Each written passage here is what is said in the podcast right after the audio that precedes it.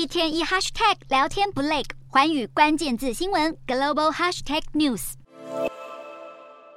俄罗斯佣兵组织瓦格纳集团首脑普里戈金近日传出在空难中命丧黄泉，致使许多瓦格纳的支持者倍感惋惜，纷纷前往普里戈金在俄罗斯圣彼得堡下葬的地点献花致哀。不过，另一方面也有许多传言甚嚣尘上，指出普里戈金可能是自导自演诈死。在此之际，一个与瓦格纳关系密切的 Telegram 频道三十一日发布了一段普里戈金对着镜头讲话的影片，再度。掀起了各界对普里戈金存亡的揣测。有眼尖民众发现，普里戈金在这支影片中穿着的迷彩服跟更早之前流出的影片中穿着的服装一致，因此这支影片拍摄的时间点应该正值短命兵变与普里格金传出死亡之间。且他显然也注意到自己有生命危险，这让各界更加难以相信老谋深算的普里格金竟然会死于一场空难。根据了解，普里格金十分清楚自己是。许多人想要暗杀的对象，因此他几乎一辈子都在磨练随时逃亡的本事。他不但会要求飞机例行性关闭寻达机，让飞机自追踪荧幕销声匿迹，还会让机组人员携带假护照避人耳目，并且在起飞前不久修改乘客名单，甚至在飞行途中突然通知航管人员变更目的地。行事万分谨慎的普里戈金却死于一场意外，连俄罗斯政府都不敢相信。